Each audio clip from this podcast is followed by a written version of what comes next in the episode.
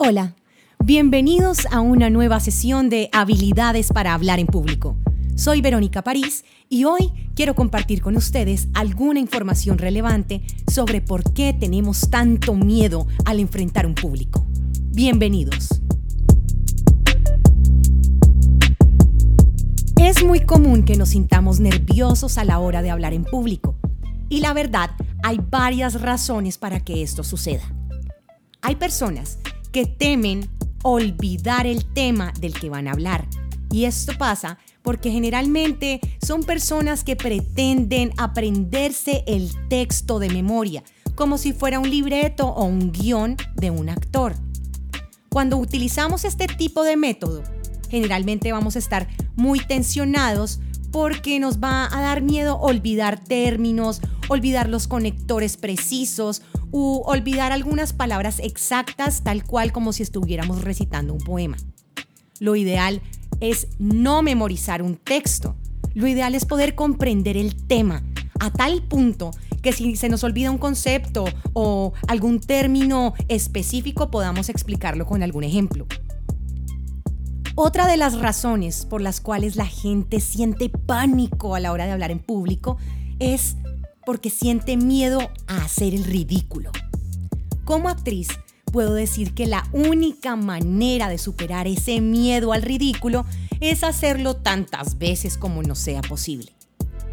Si de pronto tienen la oportunidad de hacer alguna clase de teatro o incluso una clase de improvisación teatral, van a ponerse precisamente allí, en ese espacio que les va a permitir equivocarse tantas veces como puedan para perderle el miedo a equivocarse, a hacerlo mal, a que la gente se burle o los critique o incluso hable de ustedes.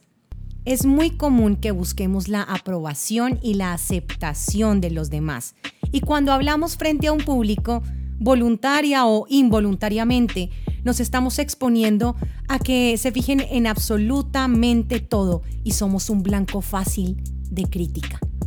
Nos van a mirar desde cómo estamos vestidos, cómo hablamos, nuestra voz, nuestro discurso, nuestros movimientos, nuestra presentación, en fin, absolutamente todo pasa a estar en un primer plano, presto a ser criticado por los demás.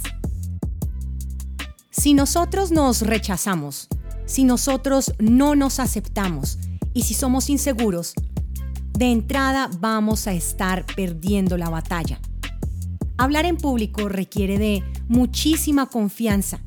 Más allá de hablar bien o tener un buen tono de voz, se trata de saber de qué estamos hablando.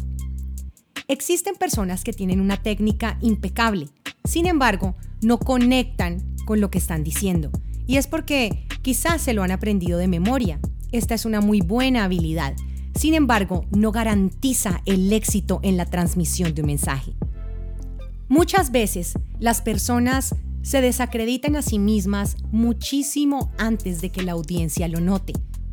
A veces uno puede olvidar un conector o una palabra, o puede cometer un furcio, por ejemplo, no pronunciar bien una palabra, y nosotros mismos nos desacreditamos y nos criticamos.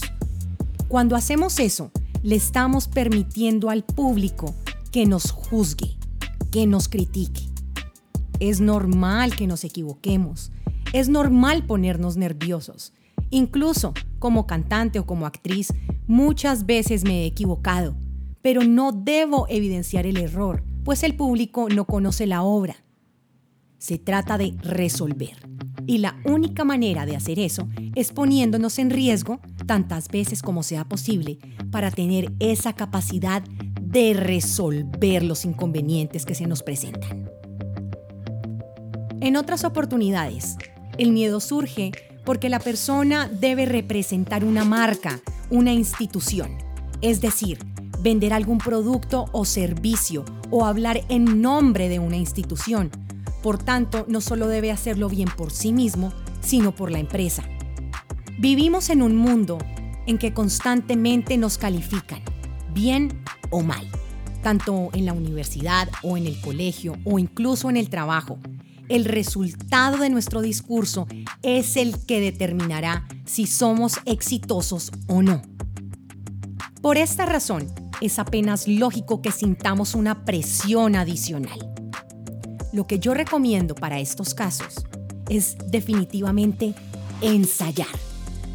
Damos por sentado que nos aprendimos el tema o que lo dominamos, pero no somos conscientes de cuánto tiempo nos vamos a demorar, qué herramientas visuales o tecnológicas vamos a utilizar. Y si no las dominamos y si no practicamos con ellas y si no cronometramos nuestras presentaciones, lo más factible es que fallemos.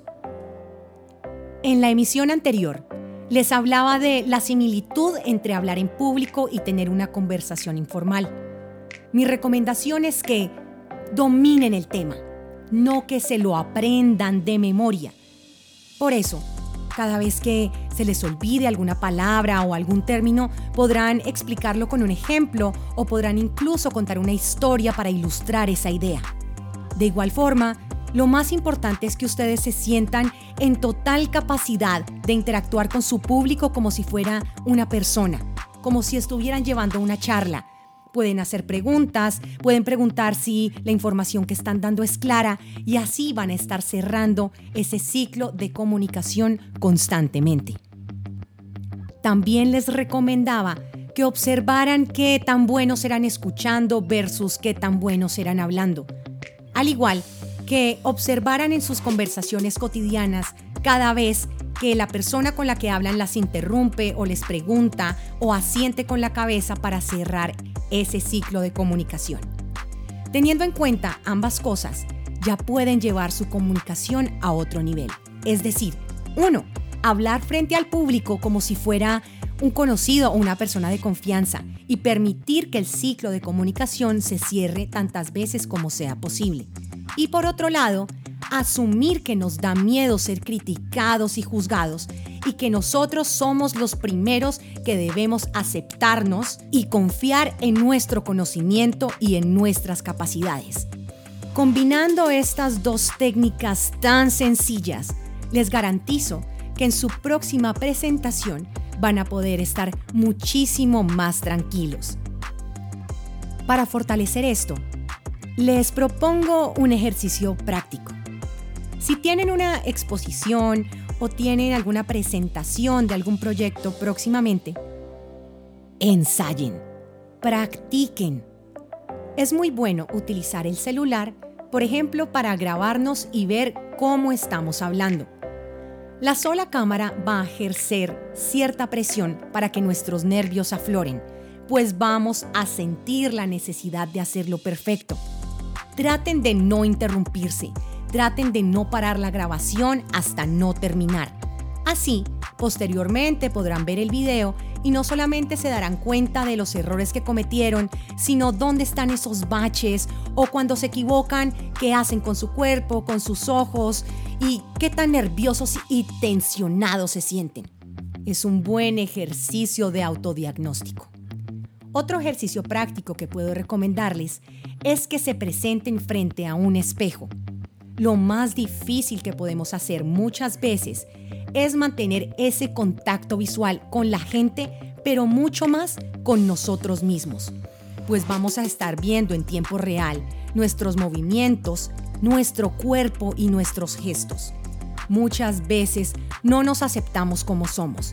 Nos sentimos feos, gordos, bajos, flacos, desarreglados o desarregladas y eso va a hacer que nos sintamos supremamente mm, insatisfechos con nuestra imagen. Por eso, nuestro mejor juez o nuestro peor verdugo somos nosotros mismos. Si ustedes se aceptan, el público de entrada va a aceptarlos. Puede parecer sencillo, quizás tonto, quizás básico, pero muchas veces damos por sentado que estas bases son tan innecesarias que las pasamos por alto, simplemente las ignoramos. Pero para esto debemos llegar a la raíz del problema, que es precisamente creer en nosotros mismos. Nos vemos en una próxima edición de Habilidades para hablar en público. Allí empezaré a compartir algunos tips de preparación previa a las presentaciones, precisamente para dominar los nervios tanto a nivel mental como físico. Mi nombre es Verónica París y recuerden visitarme en www.elocuentia.com. También seguirme en mis redes sociales, en Instagram como arroba elocuentia o arroba verónica.parís. Los espero en una próxima emisión.